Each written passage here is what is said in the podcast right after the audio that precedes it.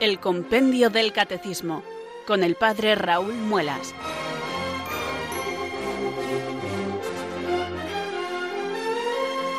Muy buenas tardes queridos oyentes de Radio María, son las 4, las 3 en Canarias. Aquí comienza una nueva edición del programa El Compendio del Catecismo de la Iglesia Católica. Reciban desde Talavera de la Reina un saludo muy cordial del Padre Raúl Muelas, que un día más les habla desde estos micrófonos de Radio María, la radio de la Virgen, la fuerza de la esperanza. Sed todos bienvenidos.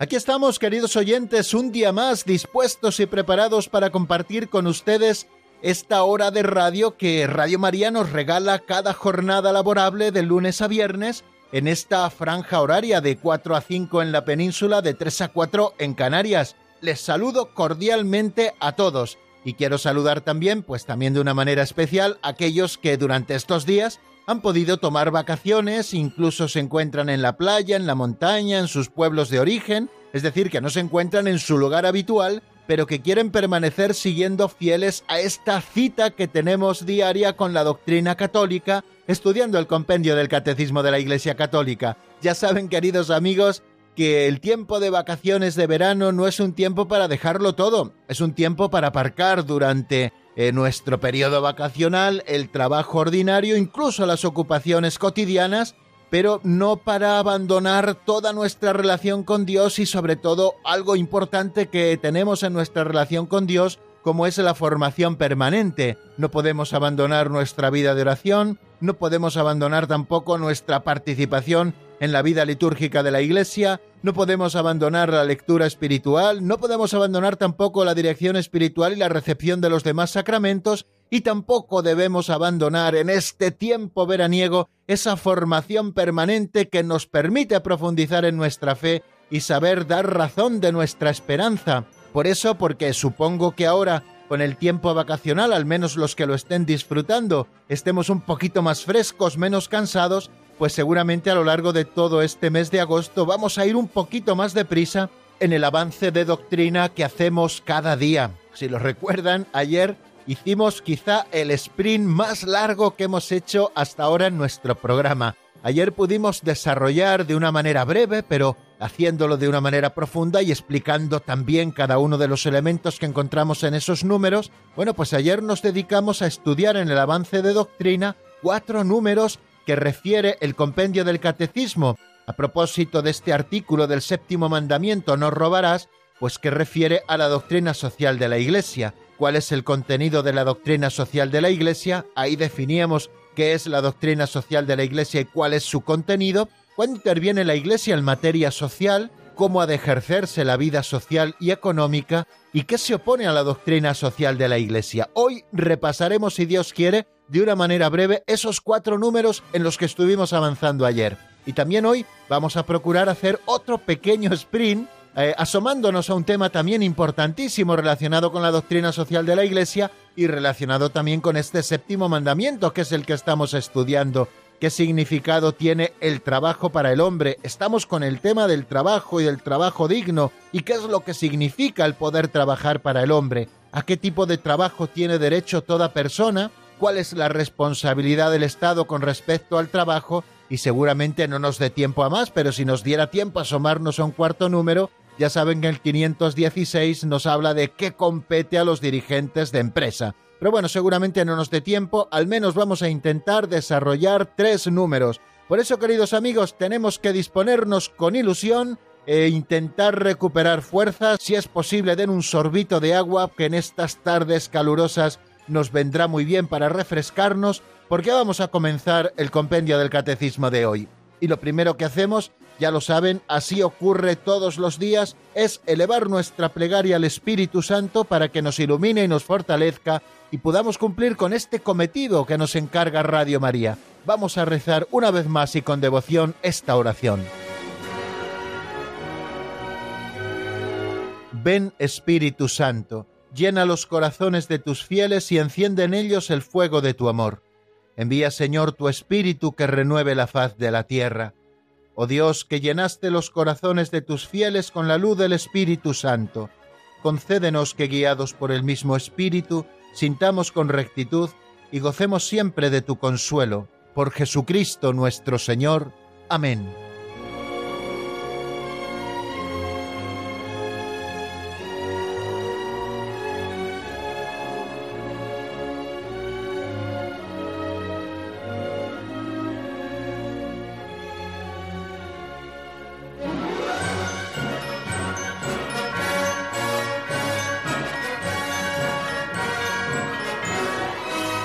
Hemos rezado, queridos amigos, hemos intentado hacerlo con devoción, poniendo todo lo que somos en manos de Dios. Hemos invocado al Espíritu Santo para que venga sobre nosotros y nos ilumine y nos fortalezca. Y creo que estamos ya preparados para poder escuchar una nueva pincelada de sabiduría. Así se titula este segundo espacio de nuestro programa y así lo venimos haciendo desde el comienzo del mismo, cuando empezamos a explicar el compendio allá por el 8 de octubre del año 2018. Bueno, pues eh, escuchamos siempre una pincelada de sabiduría que la tomamos de un libro auxiliar así titulado Pinceladas de Sabiduría, un libro escrito hace ya casi 30 años por don Justo López Melús, que contiene pequeños capitulillos que a través de historietas, narraciones, cuentecillos, fábulas, eh, además muy sugerentes siempre en sus temas, nos ayudan precisamente a reflexionar sobre los principios de la vida cristiana que tenemos que aplicar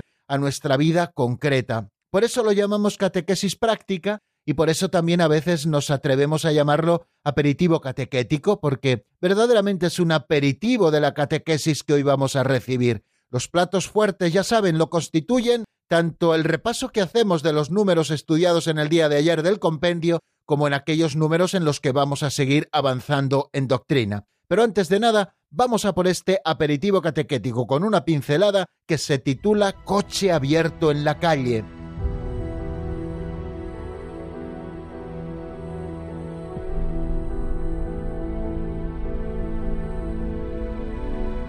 Coche abierto en la calle. Decía el profeta que es una pena ser ciego en Granada. Ser loco es otra cosa. Loco en Granada, titulaba Javier en la vida de San Juan de Dios. Es una vida impresionante, una locura. Los criterios humanos le traían al fresco, solo le importaban los criterios evangélicos. Al que quiere quitarte la túnica, dale también el manto. No le importaba que lo engañaran, que no se lo agradecieran. Estaba loco. Dios no nos ama porque seamos buenos, Dios nos ama porque está loco. Un sacerdote ejerce su ministerio en los suburbios. Le han regalado un coche y lo han dejado abierto en la calle con este letrero. Hermano, deja aquí lo que te sobre, para que otro pueda tomar lo que necesita. Y dicen que todos los días el coche se llena y se vacía. Algunos prudentes lo tachan de loco. No hay que pasarse, es un exagerado. Es una escapatoria que utilizamos para ahogar nuestros remordimientos y poder vivir tranquilos. ¿Cómo terminó la aventura? Eso ya no importa, desde los criterios del Evangelio.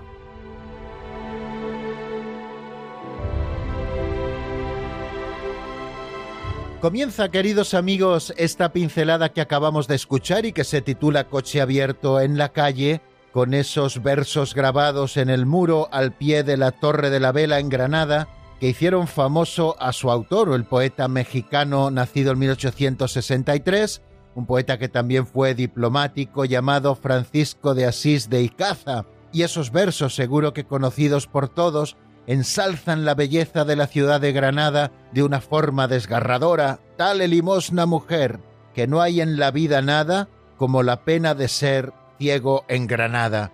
Tanto amaba esta ciudad, eh, precisamente el poeta, se había casado con una granaína, tanto amaba esta ciudad y tanto le gustaba su belleza, que él veía como una de las desgracias mayores la de ser ciego en Granada. Y quizá tomando como pie este poema, eh, don Justo López Melús nos habla luego de que ya no es tanta pena ser loco en Granada y nos habla de la figura de San Juan de Dios, que precisamente en una biografía que escribía hace muchos años don José María Javierre, biografía que les recomiendo, la titula Loco en Granada, porque verdaderamente no se dejaba llevar por criterios humanos, sino por criterios de verdadera locura de amor. Así fue San Juan de Dios en la ciudad de Granada. es una vida impresionante, nos dice don Justo, y verdaderamente es así. Si no conocen la vida de San Juan de Dios, creo que el verano es un tiempo propicio para que podamos acercarnos a ese libro fantástico que no pierde para nada actualidad a pesar de estar escrito ya también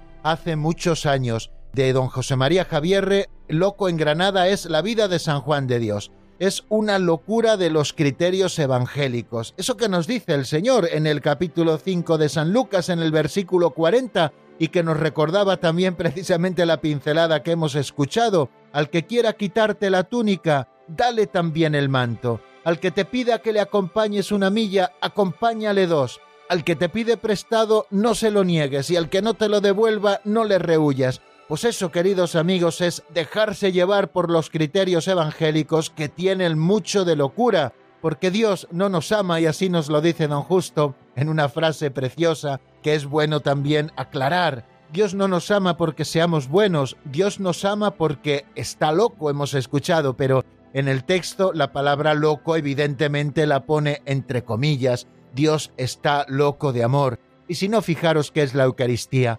A Dios no le ha servido únicamente el hacerse hombre la segunda persona de la Santísima Trinidad, pasar por uno de tantos, incluso morir una muerte de cruz y resucitar al tercer día como primicia de todos los que han muerto, para restaurar la relación del hombre con Dios para que en la tierra podamos vivir la comunión, para que la iglesia que él ha fundado sea instrumento precisamente de la unión entre los hombres entre sí, de la unión de los hombres con Dios. No le ha bastado solo esto, sino que ha tenido la locura del amor de quedarse para siempre entre nosotros en todos los altares del mundo. Cristo todo entero, su cuerpo, su alma, su sangre y su divinidad. Así es Jesucristo, así está en la Eucaristía, queridos amigos, y esto es otro signo más de la locura de Dios. Y nos pone el ejemplo de un sacerdote que verdaderamente vivía esta locura. No nos pone el nombre, pero seguramente cuando don Justo lo recoge aquí es porque conoció a ese sacerdote que actuaba de la siguiente manera. Le habían regalado un coche, ejercía su ministerio en los suburbios de una ciudad y él dejaba todos los días el coche abierto y ponía un cartel que decía Hermano, deja aquí lo que te sobre para que otro pueda tomar lo que necesita, y el coche se convirtió en un lugar de intercambio, el que tenía ofrecía y el que necesitaba iba a recoger. Muchos de los que se llaman prudentes lo tachaban de loco y decían esas frases que muchas veces utilizamos para justificarnos porque nos dejamos llevar demasiado por criterios humanos y muy poquito por criterios evangélicos. No hay que pasarse, tampoco hay que ser unos exagerados, yo siempre digo, queridos amigos, que la vida cristiana, y sobre todo la vida de caridad, o se vive de una manera radical, es decir, verdadera desde la propia raíz hasta el final, o no la estamos viviendo en absoluto. Es decir, que tenemos que tener algo de locos. Para ser santos, queridos amigos, tenemos que estar locos de amor, locos de amor por Dios nuestro Señor, al que tenemos que amar sobre todas las cosas, y locos de amor también por nuestro prójimo al que tenemos que amar como a nosotros mismos, es más, al que tenemos que amar por amor a Dios. Eso de no hay que pasarse, no hay que ser exagerados, en realidad no va con la vida de la santidad. Una de las cosas que me impresionan grandemente es que la Iglesia, antes de empezar propiamente el proceso de beatificación y el estudio de toda la documentación, hace primero, bueno, pues un pequeño acercamiento y declara las virtudes heroicas de esa persona que puede ser beatificado. Es decir, lo primero que comprueba es que vivió las virtudes de una manera heroica, y vivir las virtudes de una manera heroica no es vivirlas con las limitaciones de nuestra medida humana a veces tan pobre. Tenemos que vivirlas con la generosidad que nos ofrece el Evangelio, según lo que vemos en el corazón de Cristo. Pues queridos amigos, aquí está nuestra enseñanza de hoy. No busquemos escapatorias para ahogar nuestros remordimientos y poder vivir tranquilos. Tenemos que vivir la aventura del Evangelio. ¿Cómo termina esa aventura? No importa desde los criterios evangélicos, lo importante es vivirla, porque Dios nos manda ser generosos, ser perfectos, como vuestro Padre Celestial es perfecto. Y Dios actúa así, hace salir el sol sobre buenos y malos y manda la lluvia a justos e injustos.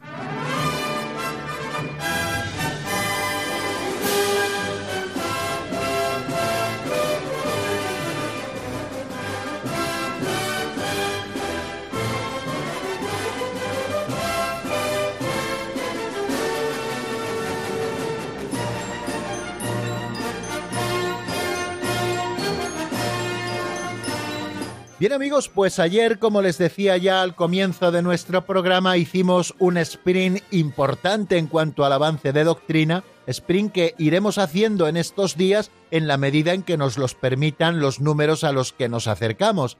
De manera que ayer cuatro números que dedica casi específicamente el compendio del catecismo a la doctrina social de la Iglesia, los desarrollamos, soy consciente que de una manera un poquito rápida, pero bueno, ahí tienen ustedes también los referentes del catecismo mayor para que puedan profundizar un poquito más en ellos. Nos asomamos del número 509 al número 512.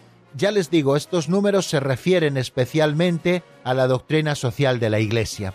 ¿Por qué introduce este tema de la doctrina social de la Iglesia el compendio del catecismo precisamente en este momento que nos está hablando del séptimo mandamiento no robarás? Bueno, pues porque eh, cuando nos habla de qué otras cosas prescribe el séptimo mandamiento, nos habla de muchas cosas, eh, prescribe el respeto a los bienes ajenos mediante la práctica de la justicia y de la caridad, de la templanza y de la solidaridad, exige el respeto a las promesas y a los contratos estipulados, la reparación de la injusticia cometida y la restitución del bien robado, el respeto a la integridad de la creación mediante el uso prudente y moderado de los recursos minerales, vegetales y animales del universo, con singular atención a las especies amenazadas de extinción, ven, pues está haciendo alusión verdaderamente este número a temas de doctrina social de la Iglesia que están regulados por la doctrina social de la Iglesia.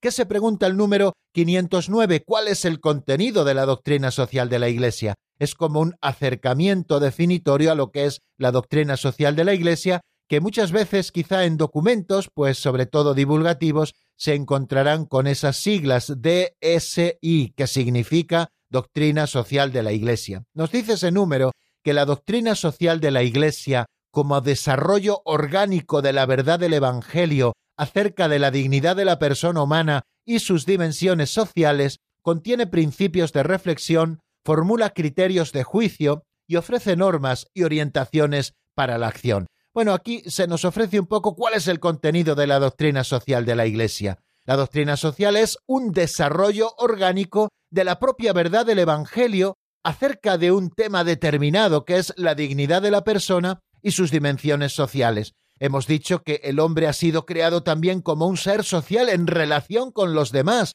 y esto moralmente pues tiene una importancia grandísima, y hemos dicho también que la persona tiene una dignidad que no puede ser arrebatada por nadie y que la Iglesia siempre trata de custodiar. Esa dignidad nos la da el hecho de estar creados a imagen y semejanza de Dios y nos la da también en la realidad de nuestra vocación definitiva, que no es otra que la altísima vocación a la bienaventuranza eterna. Esto hace que tengamos una dignidad única en la creación, la dignidad de la persona humana sean cuales sean sus circunstancias y también esas dimensiones sociales de nuestro ser social. Por lo tanto, de esto se encarga la doctrina social de la Iglesia como desarrollo orgánico, ya lo hace el Evangelio, pero la Iglesia nos presenta, sobre todo desde el siglo XIX, en determinadas encíclicas que repasaremos luego cuáles son las principales de la historia de la doctrina social de la Iglesia, nos presenta de manera orgánica esas verdades del Evangelio acerca de la dignidad de la persona humana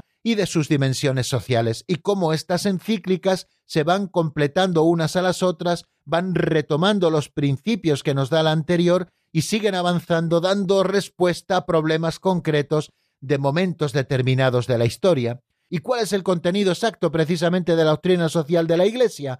Pues nos dice este número que contiene principios de reflexión, que formula criterios de juicio y que ofrece normas y orientaciones para la acción. O sea que se mueve la doctrina social de la Iglesia en el ámbito de los principios, de los criterios de juicio, de las normas y orientaciones para la acción, porque es que tenemos que tener muy claro desde el principio, y así lo iremos viendo en los siguientes números, cuál es el ámbito de la doctrina social de la Iglesia, que no pretende la doctrina social de la Iglesia organizar un sistema sociopolítico especial, el propio de la Iglesia, sino ofrecer grandes puntos adecuados para ayudar a las personas a vivir de una manera más humana y fraterna a la luz del Evangelio de Cristo. Por tanto, a la Iglesia no le compete dar normas sobre temas meramente humanos o temporales, como puede ser el construir un pantano, como puede ser el construir una autopista, como puede ser el hacer una casa de la cultura sí o no en este sitio concreto.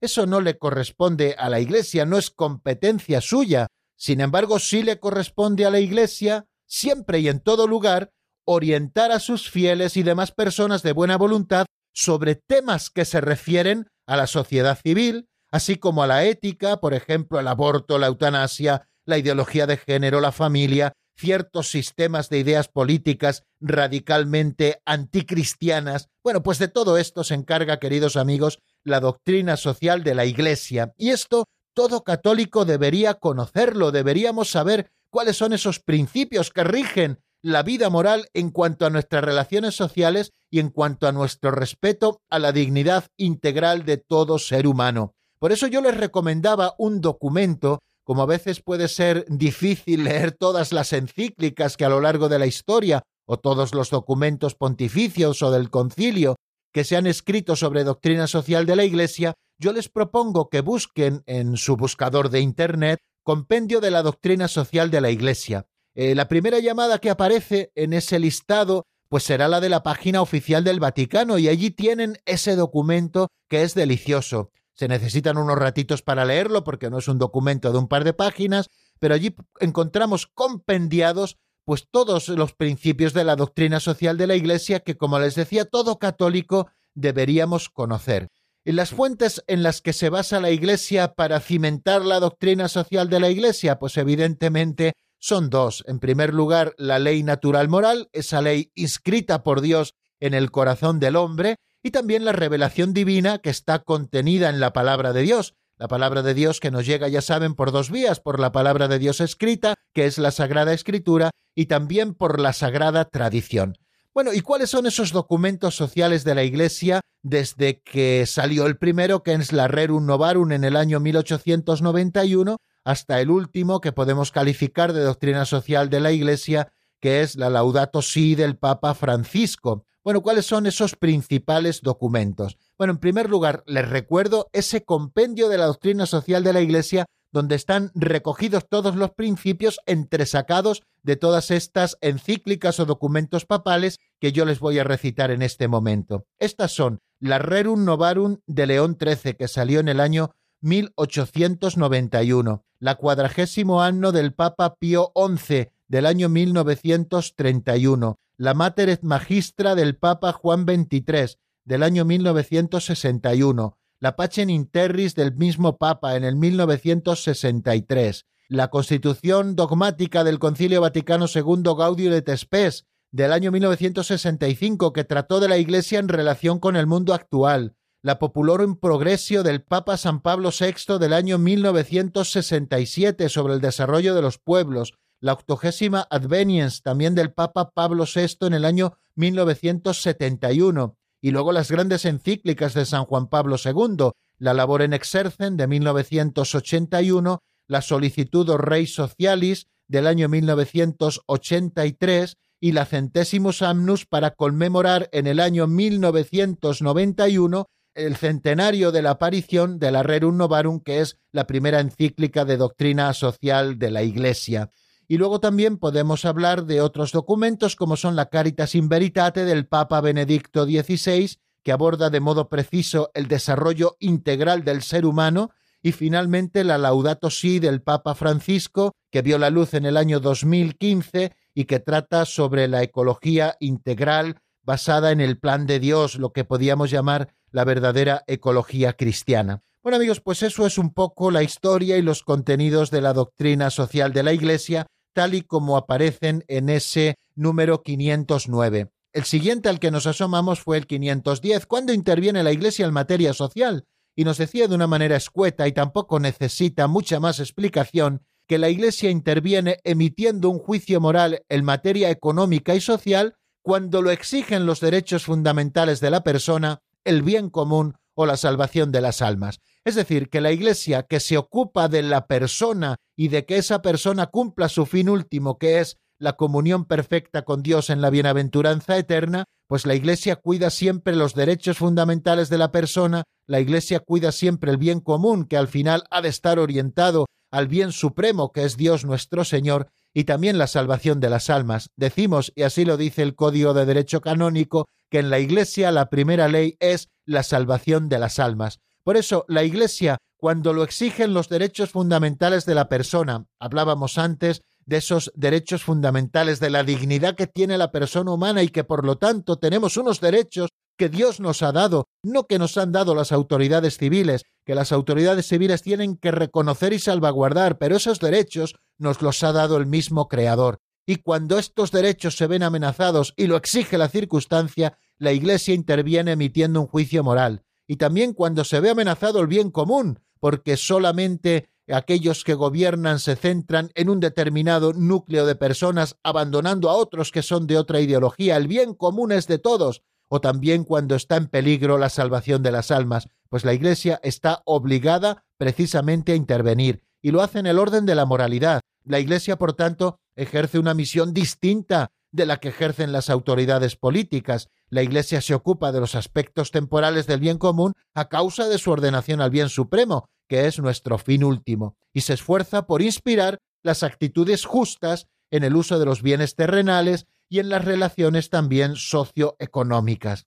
¿Cómo ha de ejercerse la vida social y económica? Se pregunta el número 511, al que ayer también nos asomamos. Bueno, pues nos dice que la vida social y económica ha de ejercerse según los propios métodos. Evidentemente, ayer les hablaba así a grandes rasgos de la sociología, que es una ciencia que tiene su propio método científico, y también de las ciencias económicas, que evidentemente han de ejercerse según sus propios métodos. La vida social, la vida económica ha de regularse con sus propios métodos, pero siempre, ojo, en el ámbito del orden moral. No todo aquello que se puede debe hacerse, porque puede ser contrario al orden moral, al servicio del hombre en su integridad, sino que han de ejercerse estando tanto la vida social como económica al servicio del hombre en su integridad y de toda la comunidad humana, en el respeto a la justicia social, tal y como nos dice ese número 511. La vida social y económica debe tener al hombre como autor, como centro y como fin. Fijaros que la sociedad y la economía no tienen como fin al Estado, ni tienen tampoco como fin al capital o al ganar más dinero, tienen como fin, como autor y como centro al hombre, a la persona humana, y están en favor de la persona humana. El hombre es el autor, el centro y el fin de toda la vida económica y social. Y el punto decisivo de la cuestión social estriba en que los bienes creados por Dios para todos lleguen de hecho a todos, según la justicia y con la ayuda de la caridad. Y también nos asomamos a qué se opone a la doctrina social de la Iglesia, y decíamos que se opone a la doctrina social de la Iglesia los sistemas económicos y sociales que sacrifican los derechos fundamentales de las personas o que hacen del lucro su regla exclusiva y su fin último. En esta frase, precisamente, el número 512 está poniendo el foco en dos sistemas que son igualmente rechazables. El comunismo que al final pone todo su fin en el Estado y en esa potencia del Estado que acaba arrasando a los propios individuos que pierden su libertad, y también en el materialismo salvaje o en el capitalismo salvaje que acaba poniendo todos sus fines en las leyes del mercado, en el ganar dinero, es definitiva en el capital. Y queridos amigos, esto no es así porque el fin, el centro para el que está hecho todo es el hombre, es la persona humana. Continúa diciéndonos ese 512 que por eso la Iglesia rechaza las ideologías asociadas en los tiempos modernos al comunismo u otras formas ateas y totalitarias de socialismo, y rechaza también en la práctica del capitalismo el individualismo y la primacía absoluta de las leyes del mercado sobre el trabajo humano. Y hasta aquí, queridos amigos, pues lo que vamos a repasar hoy de lo que vimos en el día de ayer. Eh, fueron cuatro números, nos hemos alargado un poquito, permítanme que les ofrezca una canción para poder descansar de la palabra, una canción de Viron Ortiz titulada Aún le alabaré, está sacada del álbum En Espíritu y Verdad. Como la sierva sedienta, así mi alma clama por ti. Porque te abates, alma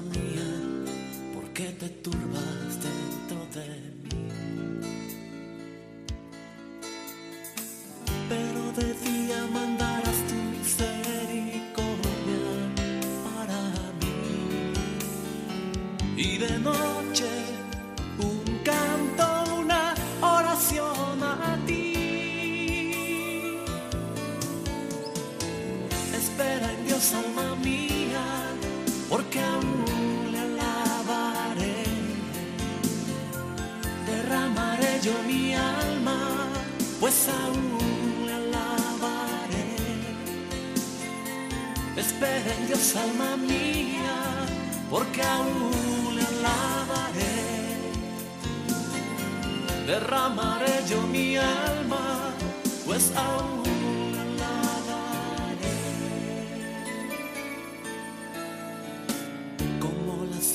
sedienta, así mi alma clama por ti. Porque te abates, alma mía,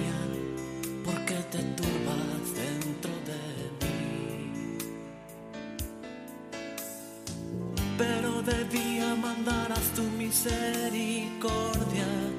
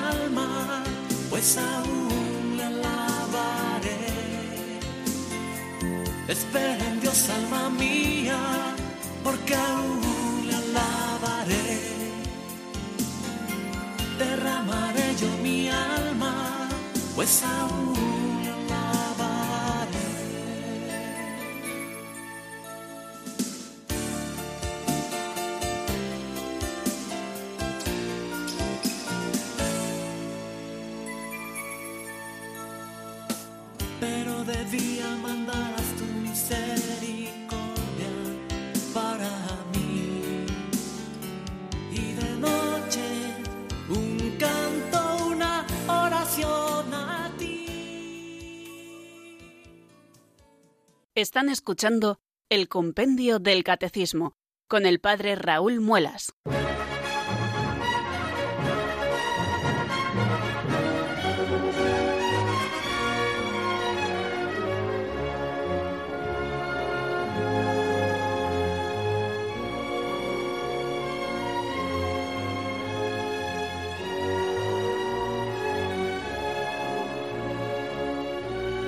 Seguimos abordando más temas, queridos amigos, aquí en el Compendio del Catecismo de la Iglesia Católica y lo hacemos en esta cuarta sección que titulamos Avance de Doctrina. Nos encontramos con el número 513, que va a comenzar a hablar de un tema también importantísimo, que es el del trabajo humano. ¿Qué significado tiene el trabajo para el hombre? ¿Cómo considera la Iglesia el trabajo? Muchos han pensado que el trabajo en la concepción que la Iglesia tiene de él, basándose en esos primeros capítulos del libro del Génesis, es un castigo de Dios. Y nada de eso, lo que es verdaderamente un castigo por el pecado, una consecuencia del pecado, son las circunstancias dolorosas en las que a veces tenemos que desarrollar nuestros propios trabajos, pero el trabajo en sí no es malo, es una participación en la obra creadora de Dios. Pero no les adelanto nada más, vamos a ver qué es lo que nos dice el compendio a propósito del número 513 en la voz de Marta Jara.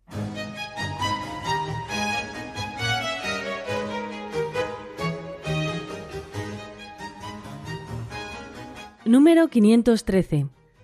¿Qué significado tiene el trabajo para el hombre? Para el hombre el trabajo es un deber y un derecho mediante el cual colabora con Dios Creador.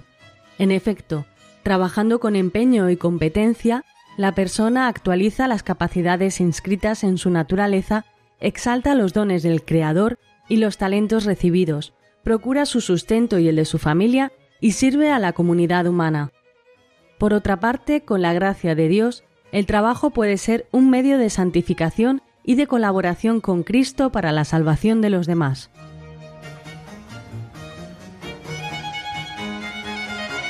Fijaros qué cosas tan bonitas y tan positivas nos dice la doctrina católica en este número 513 sobre el significado que el trabajo tiene para el hombre. El trabajo no es un castigo, el trabajo es un deber y un derecho. Un deber porque, recuerden aquellas palabras de San Pablo, cuando les dice a aquellos fieles de Corinto que se habían dedicado al dolce farniente esperando la parusía de Cristo y ya no trabajaban, pues fijaros lo que San Pablo les dice, el que no trabaje, que no coma, porque el trabajo es un deber. El trabajo es un deber, independientemente de la situación laboral en la que nos encontremos. Ojo, cuando estoy hablando de trabajo, no solo me estoy refiriendo a trabajo remunerado, pienso sobre todo ahora en este momento en las amas de casa. No tienen un trabajo remunerado y sin embargo están haciendo un trabajo fantástico para el crecimiento de la familia. Quizá están llevando ellas la empresa más importante que esa familia en concreto tiene. Y no lo digo en comparación con nada, sino simplemente para reconocer el trabajo impresionante de las amas de casa, ¿no? que lo hacen como deber, pero también como un derecho. Todos tenemos derecho a aportar, según nuestras capacidades, a este mundo que tenemos, aportar lo mejor de nosotros mismos para intentar mejorar o completar esta obra de la creación que de alguna manera Dios ha querido dejar incompleta, es decir, que alcanzará su plenitud al final de los tiempos, de manera que la obra creadora está de alguna manera en construcción porque Dios quiere que con nuestro trabajo la vayamos completando. Por eso nos dice este número 513 que para el hombre el trabajo es un deber y un derecho mediante el cual colabora con Dios creador. El trabajo es nuestra colaboración con Dios creador que en seis días hizo todas las cosas y el séptimo día descansó, pues nosotros con nuestro trabajo hemos recibido esta creación de Dios, bueno, de nuestros antepasados, que así sucesivamente la recibieron de Dios, y tenemos que legársela a las generaciones futuras, de manera que con nuestro trabajo y mejorando, intentando mejorar esta creación que Dios ha querido crear infieri, es decir, hacia un fin, hacia un fin, bueno, pues nosotros con nuestro trabajo estamos colaborando con Dios creador. Trabajando con empeño y competencia, continúa diciéndonos ese número según hemos escuchado, la persona actualiza las capacidades inscritas en su naturaleza, exalta los dones del Creador y los talentos recibidos. E, esta es una primera parte de lo que hacemos trabajando y haciéndolo con empeño y competencia, que aquí no se trata de hacer chapuzas, queridos amigos, cada uno en su propio trabajo, sea cual sea el que es. Eh, cada uno tenemos nuestro propio trabajo, unas veces nos gusta más hacerlo, otras veces afectivamente nos cuesta un poquito más, pero todos tenemos nuestro propio trabajo en el que tenemos que eh, ocuparnos con empeño y competencia, como dice ese número 513 del compendio del Catecismo de la Iglesia Católica. ¿Y por qué tenemos que hacerlo así? Porque de esta manera la persona está actualizando precisamente por esa capacitación constante que tenemos con nuestro trabajo bien realizado, estamos actualizando esas capacidades que Dios nos ha dado y que la naturaleza ha inscrito en nosotros, estamos exaltando también los dones del Creador, porque Dios a todos nos ha dado dones, y aquí nos sirven falsas humildades, pues unos valemos para una cosa, otros valen para otra, pero todos valemos para algo, todos valemos para algo. Lo importante es que seamos conscientes de los dones que el Creador nos ha dado y de los talentos que hemos recibido y que tenemos precisamente que hacer rendir para cuando Dios nos pida cuentas. Esto es algo importante. Con nuestro trabajo empeñado y competente, estamos actualizando las capacidades inscritas en la naturaleza, estamos exaltando los dones del Creador y estamos también haciendo producir los talentos recibidos.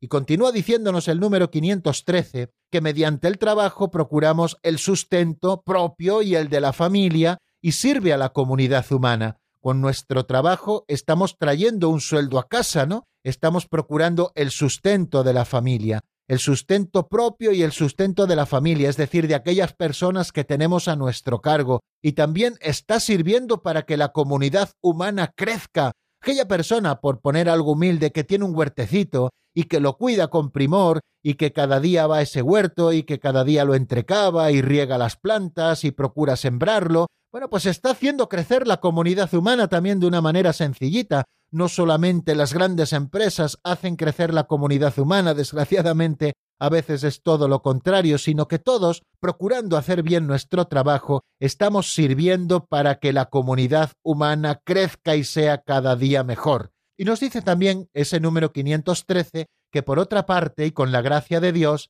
el trabajo puede ser un medio de santificación y de colaboración con Cristo para la salvación de los demás. Fijaros cuando hacemos eh, por las mañanas el ofrecimiento de obras. Estamos ofreciéndole a Dios todo lo que en ese día vamos a hacer. Y una de las cosas que quizá más nos vayan a ocupar a lo largo del día son nuestros propios trabajos. Y es que precisamente el trabajo es un medio de santificación. Tenemos que santificarnos en nuestra vida ordinaria y en nuestro propio trabajo. Y el trabajo bien hecho ya es una manera también de santificar el trabajo y de santificarnos también nosotros mismos. El trabajo ofrecido a Dios, hecho de la mejor manera posible, y ya no me refiero técnicamente, pues porque a veces todavía nos falta formación y no podemos hacer las cosas perfectas técnicamente, pero sí podemos hacer las cosas moralmente perfectas, es decir, ofrecidas a Dios, poniendo lo mejor de nosotros mismos, pues hacen del trabajo un medio de santificación, porque no nos vamos a santificar solamente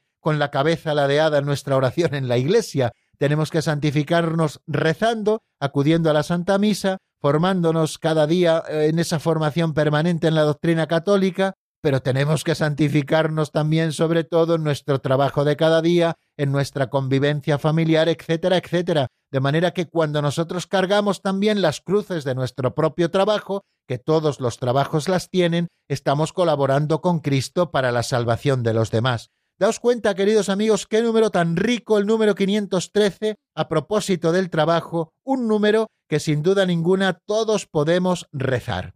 Vamos a por el número siguiente, el 514. ¿A qué tipo de trabajo tiene derecho toda persona? Seguimos avanzando, por lo tanto, en temas de doctrina social de la Iglesia. Vamos a ver qué es lo que nos dice el compendio como respuesta a este número 514.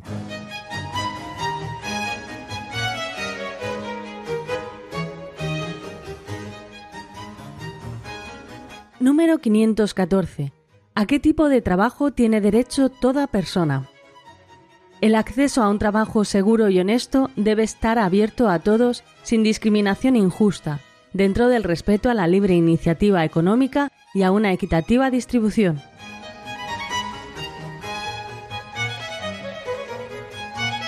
¿A qué tipo de trabajo tiene derecho toda persona? Nos dice el número, así lo acabamos de escuchar, es el 514 que el acceso a un trabajo seguro y honesto debe estar abierto a todos, sin discriminación injusta, dentro del respeto a la libre iniciativa económica y a una equitativa distribución. Nos habla en primer lugar de un trabajo seguro y honesto.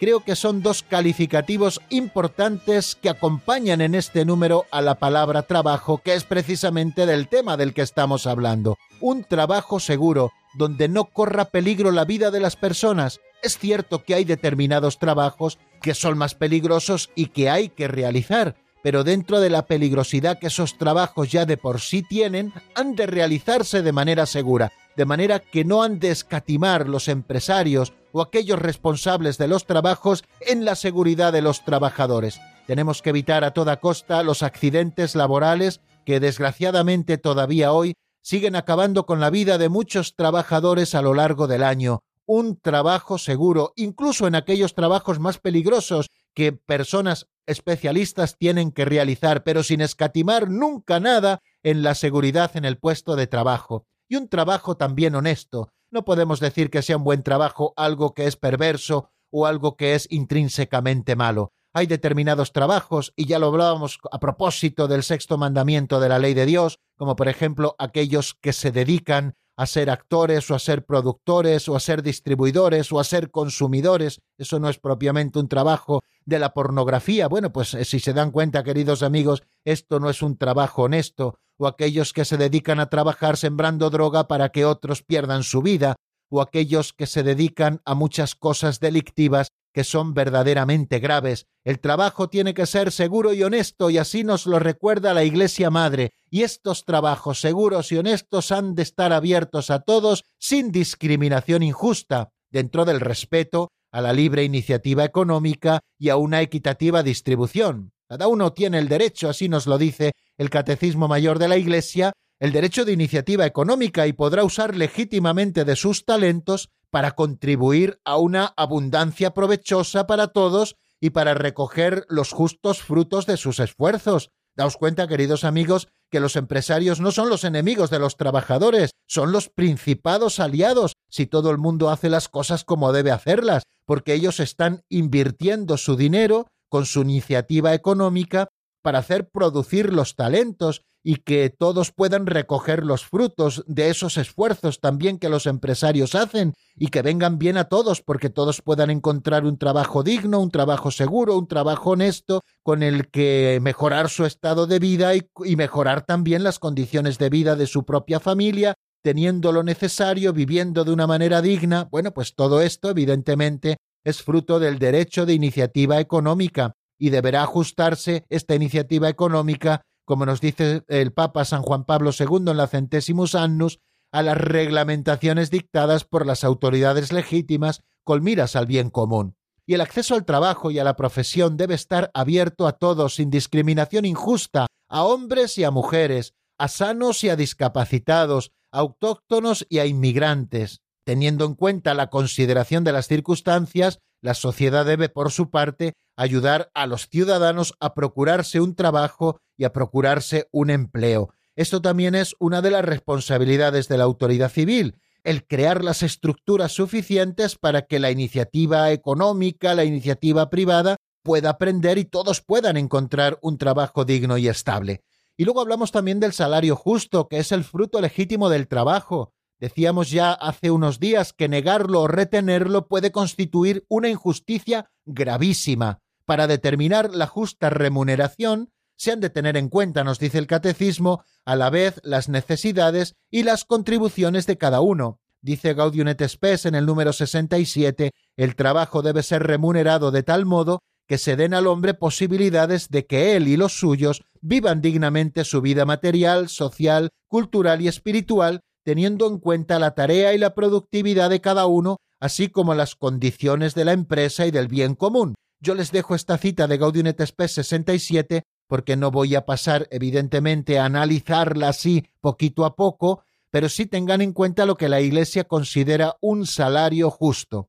Y el acuerdo de las partes no basta para justificar moralmente la cuantía del salario. Hemos de tener en cuenta todas esas cosas que nos ha dicho Gaudium et Spes 67 es decir, que el salario justo dé al hombre las posibilidades de que él y los suyos vivan dignamente su vida material, social, cultural y espiritual, y también hay que tener en cuenta, evidentemente, la tarea y la productividad de cada uno, así como las condiciones de la empresa y del bien común. Esto, evidentemente, siempre tenemos que tenerlo en cuenta. Vamos a detenernos otro poquito, vamos a escuchar unos compases de un tema de crónicas, Eres mi verdad, sacada del álbum Mi Gran Amor, Tampoco hoy podemos abrir el teléfono de directo, me van a permitir porque esta semana seguramente hasta el jueves o el viernes no podamos atender sus llamadas, pero bueno, vamos a escuchar esta canción de Crónicas titulada Eres mi verdad, sacada del álbum Mi Gran Amor, y después aprovecharemos el tiempo hasta el final asomándonos a un nuevo número, el 515.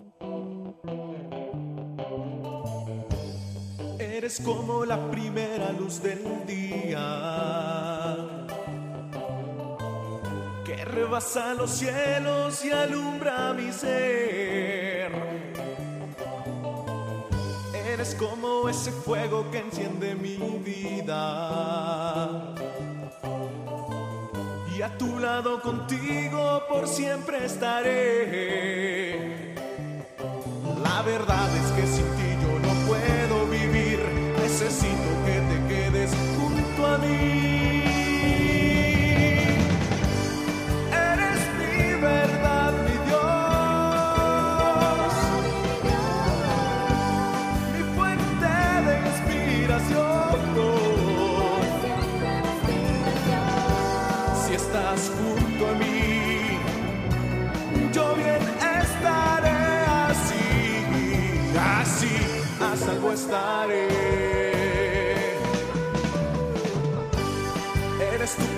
Da toda la alegría. Cuando la tristeza invade mi ser, eres esa fuerza que impulsa mi vida.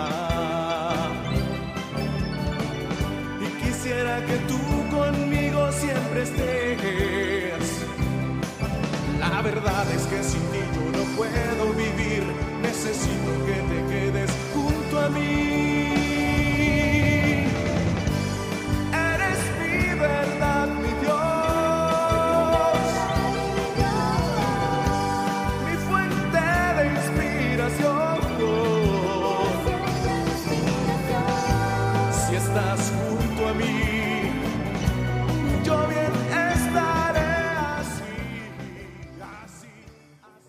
están escuchando el Compendio del Catecismo con el Padre Raúl Muelas.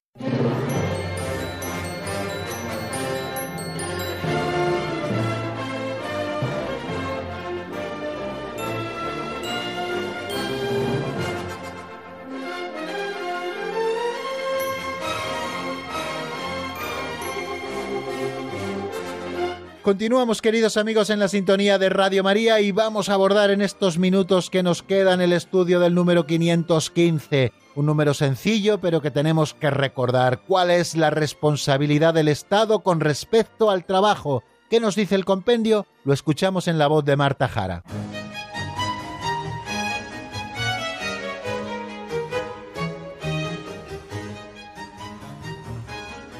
Número 515 ¿Cuál es la responsabilidad del Estado con respecto al trabajo? Compete al Estado procurar la seguridad sobre las garantías de las libertades individuales y de la propiedad, además de un sistema monetario estable y de unos servicios públicos eficientes, y vigilar y encauzar el ejercicio de los derechos humanos en el sector económico. Teniendo en cuenta las circunstancias, la sociedad debe ayudar a los ciudadanos a encontrar trabajo. Bueno, como acaban de escuchar, son cinco las competencias que nos relata este número 515 en esta lista de las competencias que el Estado tiene con respecto al trabajo, y lo hace de una manera clara y breve como suele hacer siempre el compendio del catecismo. Lo hemos escuchado, compete al Estado procurar en primer lugar la seguridad sobre las garantías de las libertades individuales y de la propiedad. Una primera cosa que debe asegurar el Estado, queridos amigos, son las libertades individuales de cada uno y también el derecho de la propiedad, porque si estas cosas no se respetan, la guerra está asegurada de unos contra otros, surgen los conflictos. Tenemos que respetar todos las libertades individuales de cada uno, los derechos subjetivos de cada uno, para eso existen las leyes y para eso el Estado las hace cumplir, y también la propiedad privada. La propiedad privada que como veíamos viene para ayudar a la dignidad de la persona humana, para tener lo necesario, para ir también creciendo en la vida, para poder alimentar a la propia familia y también para poder ejercer, como no, la caridad con aquellos que más lo necesitan. El Estado ha de procurar, por lo tanto, seguridad sobre las garantías de las libertades individuales y de la propiedad. Segunda cosa, además debe crear un sistema monetario estable y tercero, unos servicios públicos eficientes. Eso es lo que le corresponde al Estado, esto que hemos llamado estados del bienestar, ¿no? Donde hay un sistema monetario estable que no varía a propósito del capricho de las autoridades que devalúan la moneda cuando les viene en gana, que no tiene respaldo de riqueza el papel moneda que va circulando por ahí, por lo tanto no hay ninguna estabilidad y por lo tanto todo está en el aire. O sea que también al Estado le corresponde crear un sistema monetario estable que permita a las familias disponer de lo suficiente, de lo necesario para vivir dignamente, ¿no? Y que su dinero no se devalúe, sino que aquello que ganen verdaderamente sirva, valga para algo, ¿no? Y también unos servicios públicos eficientes. En servicios públicos, pues podíamos hablar de muchísimas cosas, desde las infraestructuras propias de las comunicaciones, como carreteras bien cuidadas, como las vías ferroviarias, como todo tipo de comunicaciones, tanto telemáticas, etcétera, etcétera, todo esto le corresponde al Estado y servicios públicos eficientes también en cuanto a la educación, también en cuanto a la sanidad y todo lo que llamamos servicios públicos eficientes que son claves para que en un Estado pueda vivirse bien y pueda respetarse también el trabajo de todos. También nos pone una cuarta cosa, que es la de vigilar y encauzar el ejercicio de los derechos humanos en el sector económico. Para que esto no se convierta en la ley de la selva, pues evidentemente el Estado, en nombre de todos y procurando el bien común, ha de vigilar y encauzar también con leyes justas el ejercicio de los derechos humanos en el sector económico, para que nadie vea disminuidos sus propios derechos, para que no exista nunca más la esclavitud ni en sus más mínimas expresiones. Es importante todo esto y para esto también está el Estado, para vigilar y encauzar ese ejercicio, ¿no? Y luego, teniendo en cuenta las circunstancias, la sociedad también debe ayudar a los ciudadanos a encontrar trabajo. Fijaros que todo esto al final está sacado de la Centesimus Annus en el número 48, que no me resisto a dejar de leerles. Es eh, el número 48 de esa encíclica del Papa San Juan Pablo II titulada Centesimus Annus, la que escribió con motivo del centenario de la aparición de la Rerum Novarum. En ella nos dice lo siguiente el Papa a propósito de la responsabilidad del Estado. La actividad económica, en particular la economía de mercado, no puede desenvolverse en medio de un vacío institucional, jurídico y político. Por el contrario, supone una seguridad que garantiza la libertad individual y la propiedad, además de un sistema monetario estable y servicios públicos eficientes. La primera incumbencia del Estado es, pues, la de garantizar esa seguridad, de manera que quien trabaja y produce pueda gozar de los frutos de su trabajo y, por tanto, se sienta estimulado a realizarlo eficiente y honestamente. Otra incumbencia del Estado es la de vigilar y encauzar el ejercicio de los derechos humanos en el sector económico, pero en este campo la primera responsabilidad no es del Estado, sino de cada persona y de los diversos grupos y asociaciones en que se articula la sociedad. Bueno amigos, pues tenemos que dejarlo aquí porque un día más se nos ha acabado nuestro tiempo. Les deseo que pasen una tarde muy feliz y mañana, si Dios quiere, en el mismo lugar y a la misma hora, en Radio María a las 4 de la tarde en la península, a las 3 en Canarias. La bendición de Dios Todopoderoso, Padre, Hijo y Espíritu Santo, descienda sobre vosotros y permanezca para siempre. Amén. Hasta mañana, si Dios quiere, amigos.